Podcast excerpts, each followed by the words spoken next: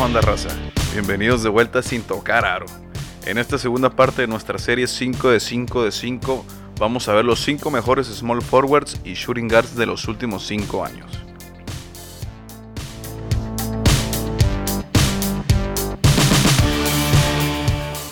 Bueno, continuamos con los small forward, también llamados alero. El alero. ¿A quién tienes como número 5? ¿A quién tengo como número 5? Antes de empezar la lista, eh, yo creo que esta es la posición con la que, con la que más, más batallé en alinearlos, ¿no? Ah, sí, ¿por qué?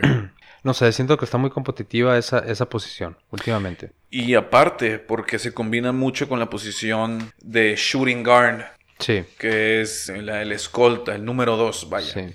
Puedes jugar shooting guard, puedes jugar small forward. La mayoría de, de esos jugadores puede jugar, jugar cualquier posición. Sí, depende del matchup, pues depende contra qué equipo vas, juegas en el 2, en el 3, a veces en el 4. Si eres rápido coach. juegas en el 1, depende del coach, o sea, Sí. totalmente de acuerdo. Entonces, batallaste con esta porque hay Batallé muchos jugadores poco, buenos. hay- siento que hay muchos jugadores buenos en esa posición. sí, sí, muchos, es cierto. muchos. Yo también batallé. Pero bueno, Número al cinco. final, número 5 tengo a Paul George. El número 5 tengo a PG Ok. de los Clippers. Paul George, yo lo tengo como número 4 a él, pero lo tienes tú también ahí muy cerca. Eh, Paul George, pues, ¿qué podemos decir de ¿Qué Paul George decir que de no Paul hemos George? visto ya? Sí, sí, hemos seguido la liga, pero el que no.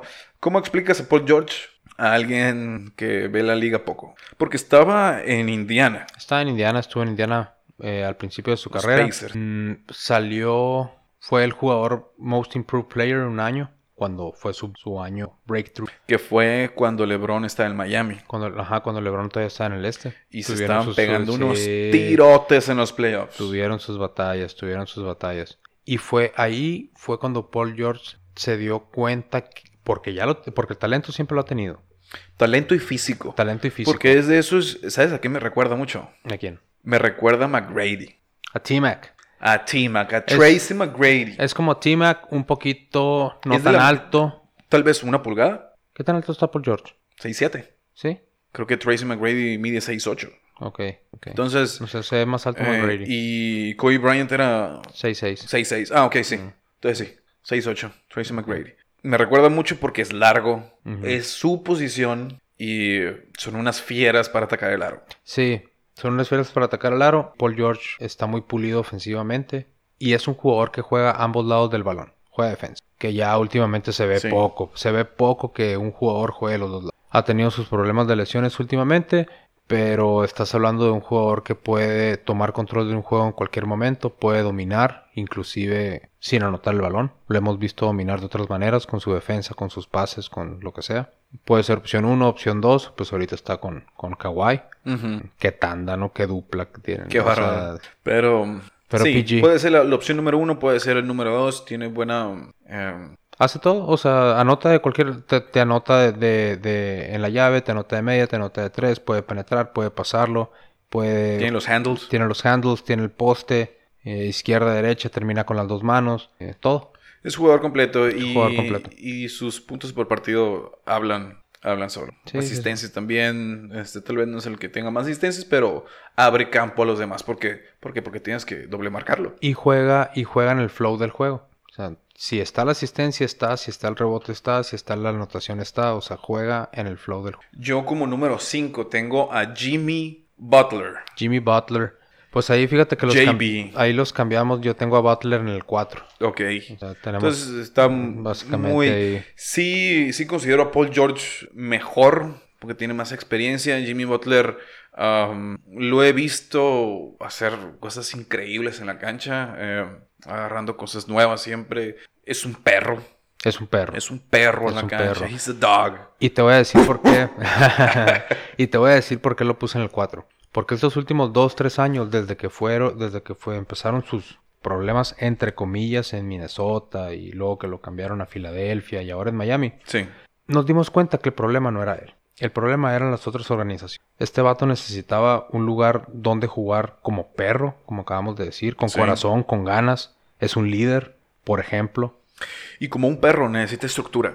Necesitas Le tienes totalmente. que dar Y le das a Pat. Riley y a Aguas. Sí. Le das a Pat Riley y se puede hacer maravillas. Entonces no había estructura en Minnesota, no había estructura en Filadelfia como lo estamos viendo Ajá. esta temporada. Exacto. Con todo el desborde de talento que tenían la temporada pasada y esta. Sí. No se les ve eh, dominando una, una apariencia del este que es relativamente... Exacto.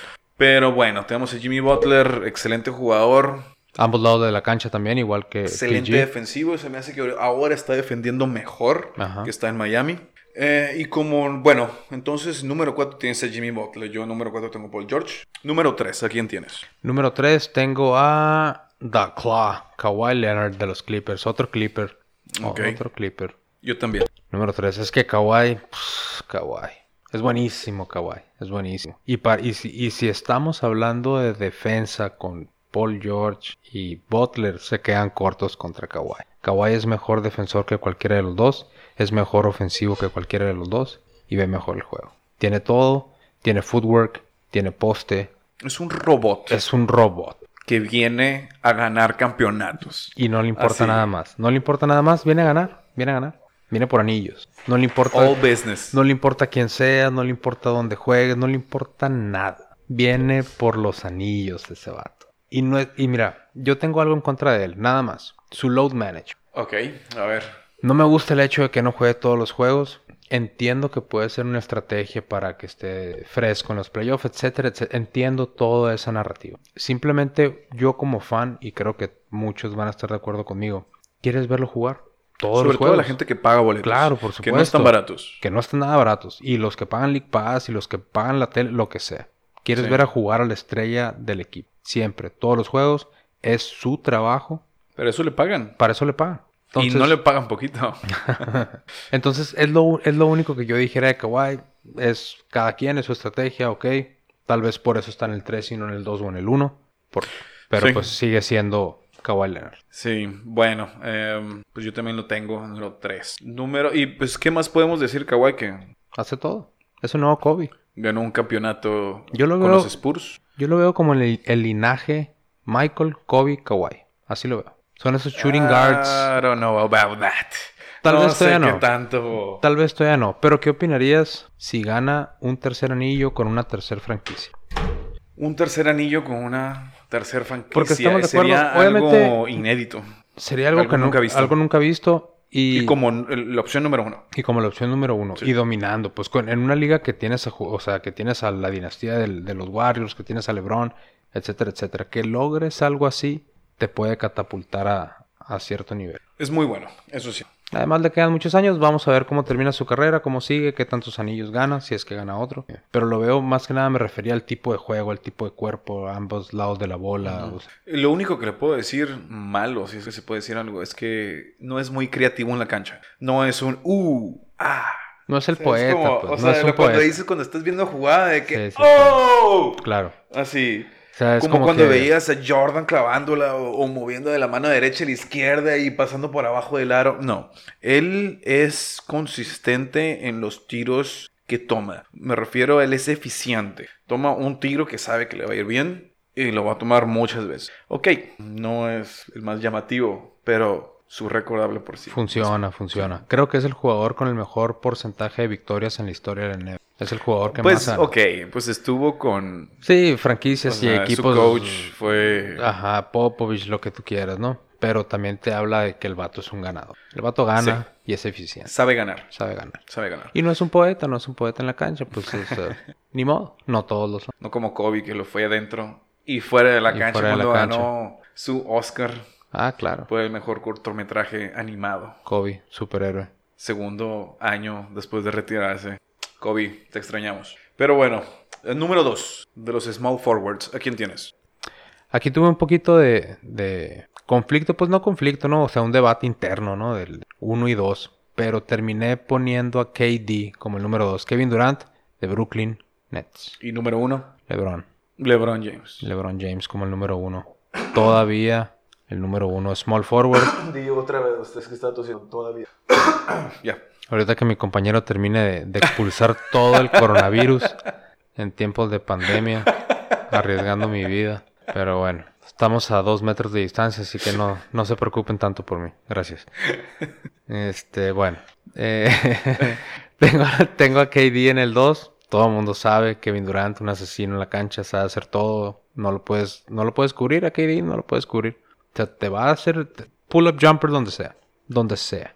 No lo puedes cubrir. Pero aún Pero así, tienes a LeBron el número uno. Tengo a LeBron el número uno. Por todo lo demás. LeBron es el all-around player. Todo. Hace todo. Acuérdate que estamos hablando de los últimos cinco años. No estamos hablando de toda su carrera. Porque si, yo así lo consideré. Si estuviéramos hablando de toda una carrera, pondría a LeBron James número uno en, cualquiera, en cualquier lista de jugadores activos. Pero yo creo que Kevin Durant, para mí, es el número uno. Número dos, tengo a LeBron James.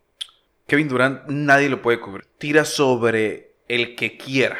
A LeBron James he visto que le No tiene esa fineza que tiene Kevin Durant. son diferentes, Son diferentes tipos de jugadores. jugadores, pero sí he visto que le bloquean su tiro. Cosa que jamás, jamás he visto que le bloquean el tiro a Kevin Durant. Kevin Durant también tiene buena defensiva. LeBron James, excelente defensivo. Rebotes, ok, no es el juego de Kevin Durant los rebotes, pero pues tiene un wingspan de Está larguísimo. media alberca olímpica, pues. Entonces, pues, está, está cabrón. KD. Eh, también, como tú dices, eh, es, un, es un volado. Es un volado y, el, y, el- y la pequeña, porque lo mencionabas hace rato, la pequeña mancha, si se pudiera decir mancha, es que estás hablando de un top 3 en la liga por los últimos años que se fue al mejor equipo de la liga. Esa es la pequeña mancha de Durant. Se fue a los Warriors. Sí, pero eso ya no estamos hablando de qué tipo de jugadores o, o sus estadísticas o su influencia Pero- en la cancha va pero- eh, dentro de las líneas. Ya estamos hablando de cómo él es como persona y Sí. en su mente. Pero el hecho de que haya hecho ese cambio ayudó a su juego. Ayudó a su juego totalmente, ayudó a su ¿Qué cambio, ¿A qué efectividad. cambio te refieres? a los Warriors. Que se ha ido de Ok. Oklahoma a los Warriors. Ayudó a su juego. Sí, cómo no.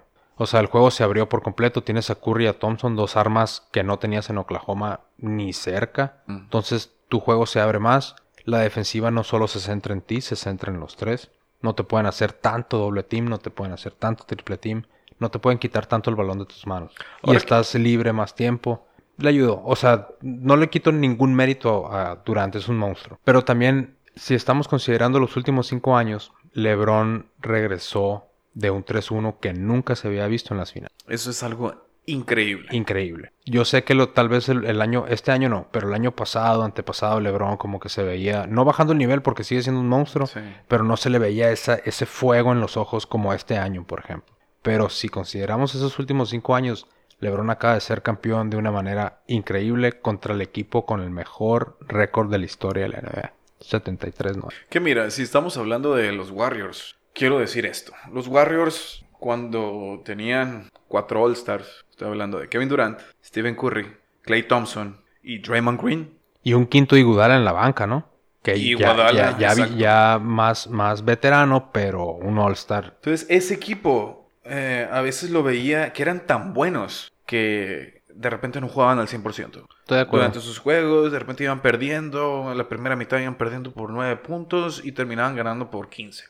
¿Por qué? Porque de repente se les ocurría, ah, ahora sí vamos a defender, Sí. ahora sí vamos a anotar, ahora sí vamos a, a hacer esto. Entonces, era tanto talento que tenían la oportunidad de jugar mal. Y terminaron con el mejor récord Terminaron de la mejor historia récord de la historia. NBA.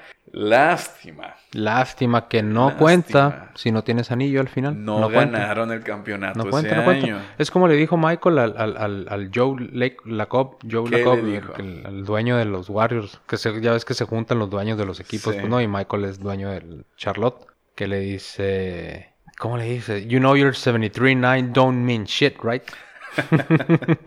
Porque no tiene anillo, pues no ganaron Sí, el pues. anillo, pues, y estoy totalmente de acuerdo. Estaban a una victoria A una victoria. de conseguirlo. 3-1. De ser, de ser en número, El mejor en equipo de la historia. papel, el mejor equipo. Considerado mejor que el de los... En, ajá. Estaba, por lo menos en papel, y estaba el argumento, podías hacer el argumento al respecto. Estuvieron Pero- a cuatro puntos porque perdieron por tres, ¿no? En el último el juego 7 contra Sí, Cleveland esta y, temporada. y fue un colapso total, pues desde, desde el juego 6 colapsaron y no puedes, no, o sea, ese equipo 73-9 no puede ser considerado, o sea, no ganaste, pues, no ganaste. Así es. Es más, la mayoría de la gente, como todo, como muchas cosas pasaron, como muchas cosas pasaron esa temporada, fue la temporada que se retiró Kobe Bryant. Sí. El último juego de Kobe Bryant opacó el último juego de Golden State para coronarse 73-9. Ah, claro. Y aparte, pues que en las finales, pues ganó Cleveland. con una desventaja 3-1. 3-1. Nunca he visto en las finales. Las Nunca he finales. visto en las finales. Bueno, creo que eso termina nuestra parte de los small forward, llamados aleros. Llamados aleros. Solo falta una nominación especial y un shout out a Carmelo Anthony. Melo. Carmelo Anthony, Carmelo mención honorífica para Carmelo. Mención honorífica para Carmelo. Eh, sabemos que ha tenido sus, sus problemitas. No jugó un tiempo, no lo querían agarrar a ningún equipo. Hablemos de Carmelo. Carmelo empezó con los Denver Nuggets. Denver Nuggets. Hablemos antes de eso. Vamos a hablar antes de eso de Carmelo. Un poquito. No, no nos vamos a ir a Jugó en college. Syracuse, ¿verdad? Jugó en Syracuse. En eh, colegial. colegial. Pero me quiero ir, me, me quería ir al draft. ok. Ah, El draft del A 2003. ver. Primer pick. LeBron James. A Cleveland. A web. Perfecto. Era obvio. Y luego tienes el segundo pick. Los Pistons. Con... ¿a quién draftearon? Tienes a los Pistons con Chauncey Billups, Ben Wallace, Prince, cuando Prince era un defensivo. Diles, ¿a quién draftearon? ¿A quién draftearon? Darko Milicic. ¿Quién? Exactamente, Darko Who? Milicic. Who, who the f Ese va, o sea, ¿cómo, cómo, ¿cómo puedes hacer eso si eres Detroit? ¿Cómo puedes hacer eso si eres Detroit? ¿Quién lo drafteó? John Paxson. Paxson. Paxson, el que metió el triple para ganar los Bulls un campeonato, ese mismo John Paxson. Ah, cómo no. Mm. Era el general manager. Era GM. Qué, qué pifia de. Entonces agarran, agarran a Darko y, y Detroit fue y ganó el 2004 cuando cambiaron por, por Rashid Wallace. sí. Ganaron. Imagínate ese equipo con Carmelo. Carmelo de Denver. Porque cuando, cuando Carmelo entró a, eh, eh, a la liga con Denver, fue un impacto rápido, instantáneo. Deja tú el equipo, ¿cómo hubiera sido la carrera de Carmelo Uh, Anthony? La carrera de Carmelo hubiera sido totalmente... Estás, número uno, estás en un equipo ya, ya hecho. Sí. Un equipo que ya estaba contendiendo el título. Con un coach Hall of Famer, Con un coach Hall of Famer, Larry Brown. Larry Brown.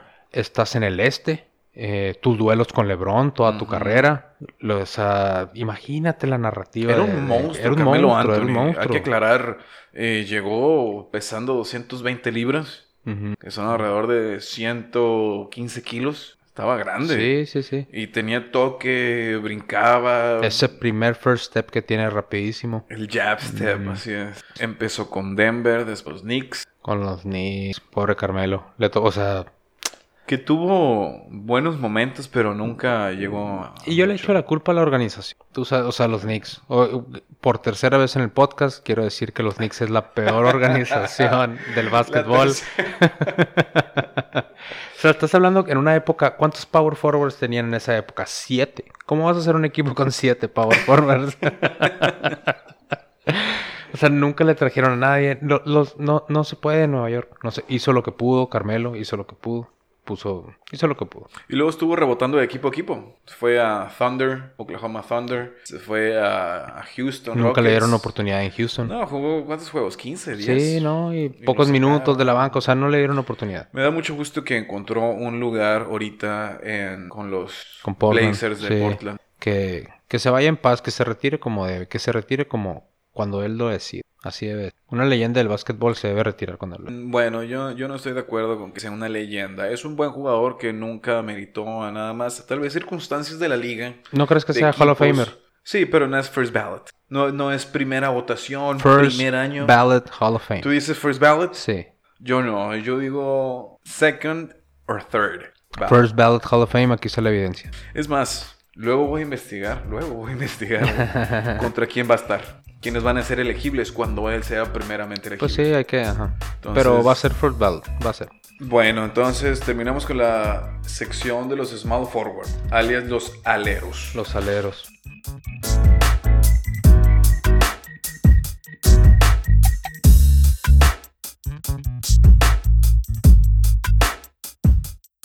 Continuamos con los shooting guards, los escoltas, mejor llamados Los escoltas. en aquí también. español, el número 2. Mira, esta lista mía me, me gustó mucho. Hay mucho talento, mucho jugador dinámico, rápido, con highlights. Es más, hasta uno de ellos tuvo dos novias. Ahí les va. El número 5, Lou Williams Lou Williams. de Los Ángeles Clippers, drafteado por Philadelphia 76ers. Fue el rookie de Allen Iverson. Lou Williams es considerado el mejor sexto hombre de los últimos años. Sí, totalmente. Entonces, para que yo diga que Lou Williams es el número 5 de shooting guard, 5 años, y que venga de la banca, es porque tiene un juego puro. Él es lo que le llaman a professional scorer. Ujú. Él sabe llegar a la canasta, él sabe meter el balón al aro. A eso se dedica, eso es lo que hace. Muy pocos lo hacen mejor que él. Lou Williams, mis respetos, Lou. Shout out. Dos novias. Lou Williams, Lou Williams. número 5 para mí. Lou Williams. Mm, un jugadorazo. Hooper.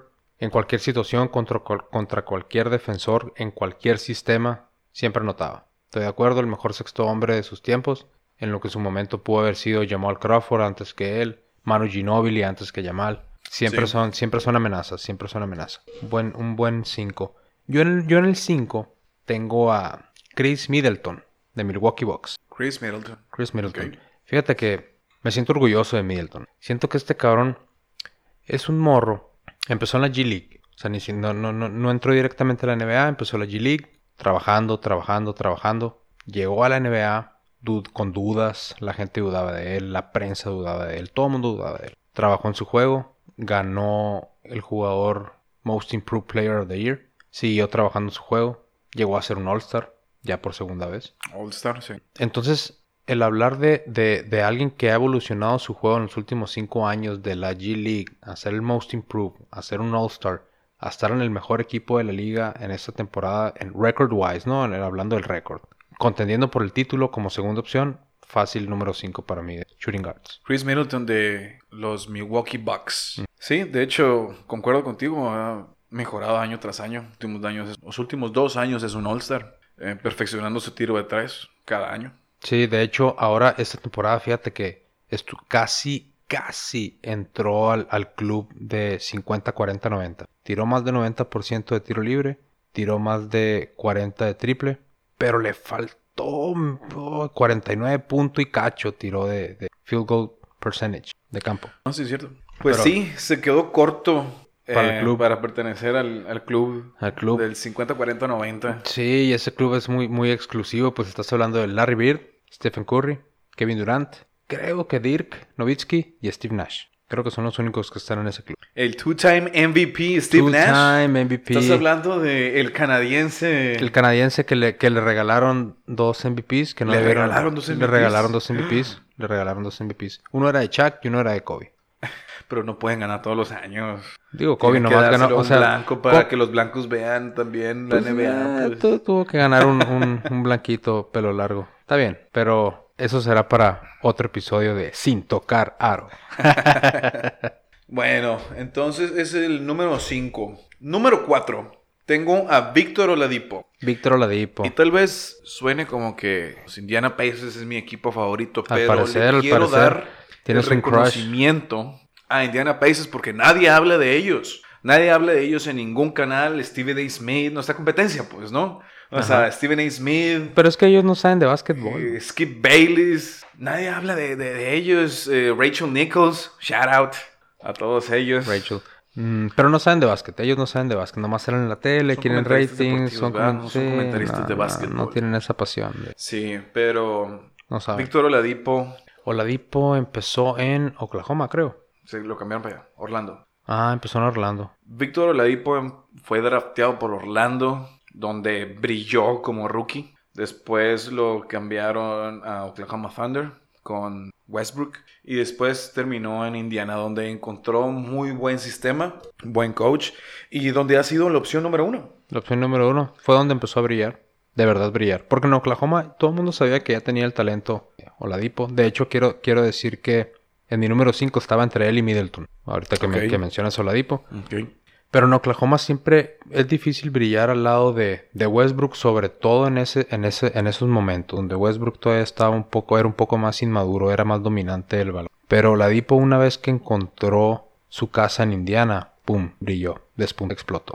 Totalmente. No, sí, eh, es un excelente jugador. Tiene el, el paquete completo. Tal vez no es de los más altos, pero es muy rápido. Todavía tiene esa rapidez, aún después de que se lesionó. Y es agresivo, eso me gusta en la, a, la, agresivo. a la manera de jugar. Se mete la llave, es agresivo, no Tiene tiene, buen miedo. shoot, eh, sabe penetrar, tiene buen drible. Por eso lo tengo en el número 4. 4. Yo en el número 4 tengo un morrillo, a un semi, un morrillo. Devin Booker, de los ¿Te Phoenix refieres a Suns. Devin Armani Booker? Devin Armani Booker. Middle de name Armani.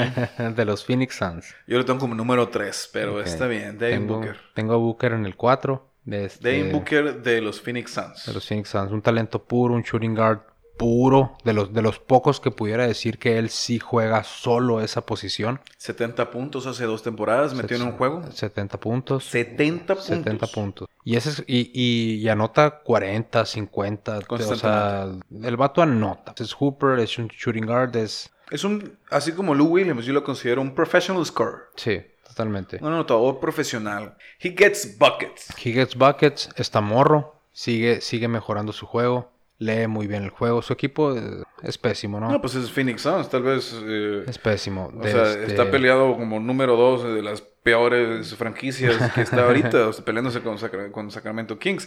Obviamente, número uno siendo los Knicks de Nueva York. Ah, ¿no? claro, los Knicks, los Knicks. Perdón si se ofenden más. los fans de los Knicks. Cualquier comentario que tenga alguien de los Knicks puede decirlos en nuestras redes sociales. Vamos a responder lo que quieran. Sí, sí, sí, Pero adelante. Las estadísticas y todo lo que está pasando habla por sí. Y son bienvenidas, ¿eh? Cualquier, cualquier opinión de los Knicks son bienvenidas. Nos encanta el debate de los Knicks. Adelante. Pero sí, tengo a Booker, eh, un jugador completo, ofensivamente de los más talentosos de la liga, sea la posición que sea. Sigue mejorando, está morro y simple y solo va a seguir, solo va a seguir creciendo su juego. Devin, Armani, Booker. Así lo voy a decir ahora, de ahora en Armani. adelante. Armani, Booker. Armani Booker. Bueno, Entonces tú lo tienes en el 3 a Booker. yo lo tengo en el 3. Tú lo Booker. ¿A quién tienes en el 3 tú? Yo tengo a DeMar DeRozan en el número 3. DeMar DeRozan. Tengo a DeMar. Todavía le doy ese pequeño beneficio de la duda a DeMar. Este duda, año... de beneficio de la duda. De, ¿Ves? Ahí empezamos mal. Es que mira, O sea, ¿por qué estás, tienes Por- duda en una lista que estamos haciendo? Por la Desde cara ahí, que- por la qué cara que bueno me que están hiciste. escuchando y lo oyeron de, Quiero de decir él, eso de por la- Carlos de boca, que ah, del beneficio de la duda, por favor. por la cara que me hiciste. Pero te voy a decir por qué. Esta temporada ya no es el DeMar que conocemos. Ujú. ¿Y la pasada? No, la pasada todavía, todavía. Sí, con, con DeMar tiene todo el talento. Tiene todo el talento. Su juego es completo. No tiene three point, three point shoot. No tiene, Ujú. no tiene triple. Fuera de ahí, hace todo lo que se tiene que hacer. Siempre hace la jugada correcta, sea anotar o pasar la bola, hace la jugada correcta. Se adapta al sistema. Es un team player. Ha tenido éxito todos los lados que ha ido. O sea, no ha ganado el campeonato, pero en Toronto siempre tuvo éxito. La gente lo amaba, el equipo lo amaba. Opción número uno. ¿Sabes por qué no tengo a DeMar DeRozan en mi lista? Dime. Nunca desarrolló su tiro de tres. Nunca se adaptó al, nuevo juego, estoy de acuerdo. Se quedó en el pasado. Ya no es tan rápido como antes. Su juego dependía mucho en las penetraciones, que es lo que refleja, yo creo, la estadística de sus tiros de dos, de dos puntos. Las ya no penetra tanto, pues ya no, ya no penetra Entonces tanto, no tuvo que tirar.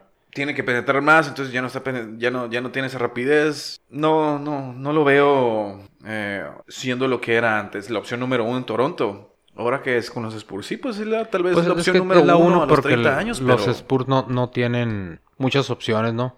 Pero lo sigo viendo como que como que de Rosen lo veo como como el como el vato te puede anotar 30, 40 puntos en puros jumpers. Tiene esa habilidad. Y como que ese era el juego con el que crecimos, no sé, a lo mejor es, la nostalgia. Ese es el juego antiguo, ese es el juego así se jugaba, pues. No sé, de Rosen, ahí lo tengo. Buen jugador, eso sí. En la temporada 2016-17 promedió 27.3 puntos por juego. Ya estamos hablando de los top 5 de la liga. Sí, sí, sí. En ese. ¿no? Ha sido cuatro veces All-Star, todas con Toronto. Nunca le ganó a LeBron.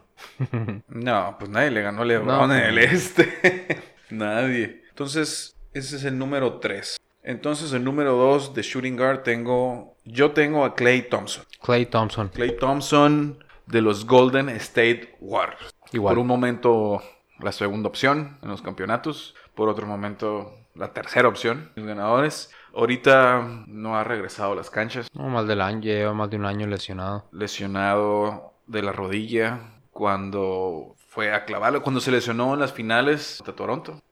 Se lesionó, cayó mal y pues ahí está Clay Thompson. No lo hemos visto esta temporada.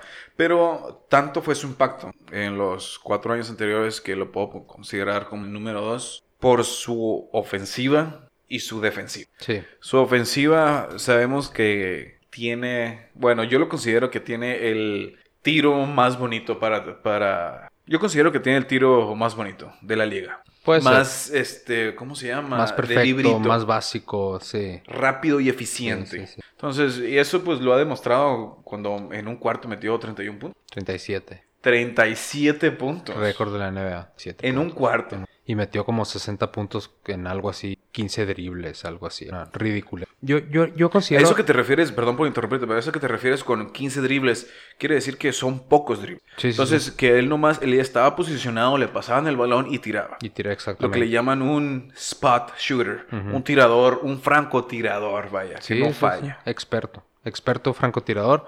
Thompson, como dices, tiene el mejor shooting form que se ha visto, yo creo que en, En la historia de la liga. En los, últimos años, 10 años. tal vez en la historia de la liga, no sé, lo puedes comparar con el tiro de Ray Allen, no sé. Pero es uno de los mejores tiros que existen. Y yo quiero decir esto de Thompson. Yo también lo tengo en el número 2. ¿Te acuerdas cuando jugabas NBA Jam? Que anotabas tres, tres canastas seguidas y tu monito se ponía on fire. Claro que sí, tengo la clave aquí tatuada en mi brazo. Ok, mira.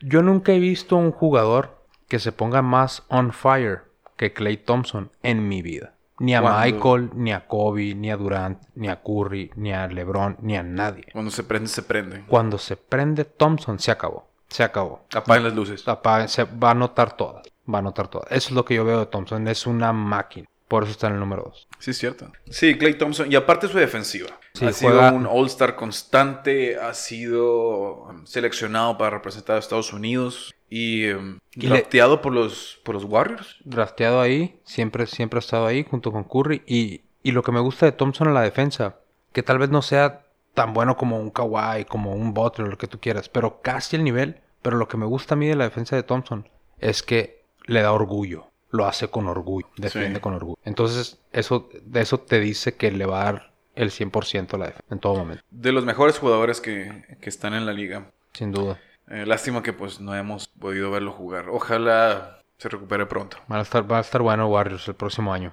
Y van a tener un pick bueno el próximo año. Así que aguas. ¿Tú crees que los Warriors van a tirar la temporada esta o van a querer seguir ganando? No, pues ya O la sea, me refiero o a tirar la temporada para terminar en último lugar y que tengan un buen puesto en la lotería para tener de los mejores picks. Sí, sin duda. Sí, vamos a ver. Porque dicen que no, pero pues Nah, pero es, es- es lo que tienes que decir como equipo y organización, ¿no? Sí, pero ¿verdad? todos sabemos que... bueno. Y como número uno, en los últimos cinco años, en la posición de shooting guard, alias el escolta, yo tengo a James La Barba Harden La barba. de Houston Rockets. Igual. Harden con ocho All-Stars seguidos Ok. apareciendo en el, en el All-Star desde que tenía 23 años. Desde su primer año en Houston empezó a ser All-Star. Sí, desde que se fue a Oklahoma, desde que dejó su rol, yo también lo tengo como número uno indiscutible. James Harden ha sido el mejor shooting guard de los últimos años. Imparable. Imparable. Eh, con su nuevo step back three, la que manera que, que penetra. está bailando en la En la en línea el borde del- de, de lo- sí. de- de la violación, del, Sí, sí, del triple paso. Pero lo de- perfeccionó. Pero pues la liga le gusta eso. Sí, claro. El show lo perfeccionó a su manera, está en el límite. Eh, una estrella, todos los sentidos de la palabra. Empezó a brillar cuando se fue a Houston. Cuando estaba en Oklahoma, pues fue el mejor sexto hombre del año. Pero pues ya cuando tuvo ese rol de estrellato, la opción número uno, ya despuntó, brilló y se dio, se dio a conocer y salieron a relucir todas sus armas ofensivas. Y mira, tal vez no estamos hablando del mejor jugador a la defensiva. Pero no es malo, ¿eh? Como lo pintan. No es tan malo es como malo lo pintan. Sí, hemos visto Era malísimo, pero ha mejorado. de, eh, donde parece que está defendiendo pésimamente. Yo creo que Shaq, Es huevón. Shaquille O'Neal, tiene muchos videos de él en su programa Shaq Tin a Fool. Y, pero sus habilidades ofensivas son tan grandes que le exige a, a sus compañeros que ellos defiendan y él es el que anote puntos. Sí. te van unas estadísticas rápidas A ver. de sus, de sus puntos por juego. En el 2012, cuando llegó a Houston, promedió 25.9 puntos, 26 puntos por juego. Pasaron dos años, lo subió 27.4. La siguiente temporada, que fue en el 2015, promedió 29 puntos por partido, igual que en el 2016. 2017 subió 30 puntos por partido. En el 2018 tuvo la ridícula, estúpida, bárbara cantidad de 36.1 puntos por juego. Sí. Fue la temporada que ganó el MVP. ¿Quién más hace eso? Y en el 2019, o sea, esta temporada está promediando 34.4 puntos por juego. Aún siendo que Russell Westbrook está en el equipo. Sigue promediando. Sí, lo que es Harden es la mejor arma ofensiva que tiene ahorita la liga. Te anota de cualquier lado. Penetra mejor que nadie. Todo el mundo le hace foul. Los triples. Es una amenaza en cualquier momento. Pasa la bola. Te puede meter un triple doble en cualquier momento. Y estoy de acuerdo con lo que dices. Es una pieza en tu equipo que no puedes dejar que en la defensa se canse tanto. Porque, Ajá. porque es tu Sí. pieza ofensiva clave. No, no- eso no significa que defienda mal. Tire- sí es cierto, hay veces que, que se toma posesiones libres y no defiende. Sí es cierto. Pero yo creo que es por diseño. Es por diseño, estoy de acuerdo, en parte.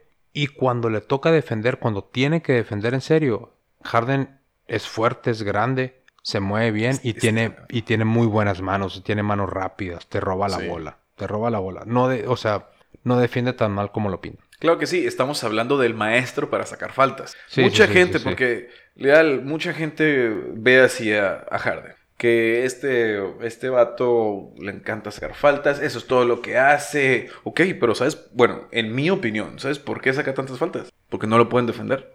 No es un juego bonito, ese, el de las faltas. A mí no me gusta en lo particular, pero es efectivo. Y al, final de, y al final de cuentas, ¿qué es lo que quieres? Anotar puntos y ganar el juego. Que eso han hecho hasta los playoffs, que eso es lo que han hecho en, en la temporada regular, ganar juegos. Solo llegan a playoff y no ganan.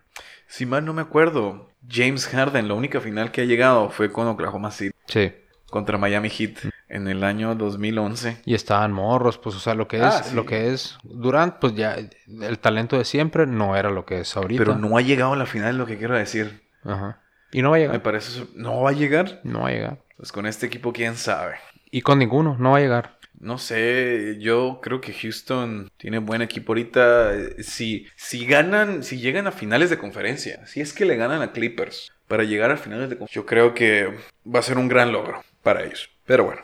Y sería lo máximo a lo que pudieran aspirar. Entonces, como número uno, los dos tenemos a James Harden de los Houston Rockets como el mejor shooting guard de los últimos cinco años. Y como es costumbre, la mención honorífica es para quién leal. La mención honorífica de los shooting guards se la vamos a dar a Bradley Bill de los Washington Wizards. Bradley Beal. ¿Por qué mencionamos a Bradley Beal? Pues mira, yo decidí mencionar a Bradley Bill porque tal vez en los últimos cinco años no ha estado al nivel que los otros mencionados. No ha estado al nivel de tal vez otros que no mencionamos tampoco. Quiero hacer hincapié en la, tem- en la temporada que Bradley Bill está teniendo este año. Los números que está poniendo, las estadísticas, su nivel de juego, cómo elevó su juego, cómo cargó al equipo este año, es el resultado de todo el trabajo que ha tenido estos últimos años. ¿Cómo se ha cargado el equipo este año? Ha sido el esfuerzo de todos los años anteriores. Este año no fue All-Star. ¿Por qué? Pues porque entraron, no sé. Yo lo hubiera, yo, yo personalmente, si en mí hubiera estado, yo lo hubiera hecho All-Star. Creo que entraron unos morros que no, que sí están al nivel, pero no. Siento que le quitaron un puesto a Bradley por el mal equipo que tiene. Ok. Por eso le quiero hacer la mención honorífica a él. El- su, su compañero de equipo, pues John Wall no, no, no jugó toda la temporada, no Ajá. ha jugado en mucho tiempo. Se tomó, tomó la batuta y tomó la carga de, de llevar a su equipo, pues no, en los hombros. Lo hizo muy bien. Se consolidó como tal vez el jugador franquicia de Washington en- de aquí en adelante. Está promediando 30 puntos por juego esta temporada. Creo que, si mi memoria no me falla, es el jugador que más puntos ha promediado sin ser All-Star en la historia de la NBA. Ok. Te la creo. Sí la compro. Porque sí es cierto, es un número impresionante promediar 30 puntos por juego y no ser All-Star. Pero Hay mucha competencia, estoy de acuerdo, hay mucho opinión- talento. mi opinión es que puedes promediar lo que quieras, pero pues en un equipo basura. Yo soy de la Sí. opinión de que si eres más o menos bueno, pero todo el mundo a tu alrededor de tus equipos, de tus compañeros son malos, Tus números pues claro que vas a brillar, tus números están inflados, no son reales. Pues, ¿Quién más va a anotar? Nadie. Entonces, sí, él puede anotar 40 puntos, 45 puntos y siguen perdiendo. Sí, como lo que tuvo esta hora que, que la- el récord, mal, mal récord, ¿no? Que tuvo dos juegos seguidos anotando más de 50 puntos y perdiendo esos juegos, pues, ¿no? Así es. Te ¿Cómo, habla de la capacidad del equipo. ¿cómo es eso posible? Sí es cierto que sus números están inflados, pero también te habla de que en años anteriores que fue All-Star, y llegaron a playoff cuando también jugó John Wall y todo. O sea, te habla de que él sí tiene talento. El talento ahí está. Lo tiene. Es indiscutible. Un poquito inflados sus números este año, estoy de acuerdo. Pero inflados por, la, por la falta de talento en el equipo, sí. Pero aún así un, un sólido sólido. Una buena mención honorífica, yo creo. Definitivamente. Bradley.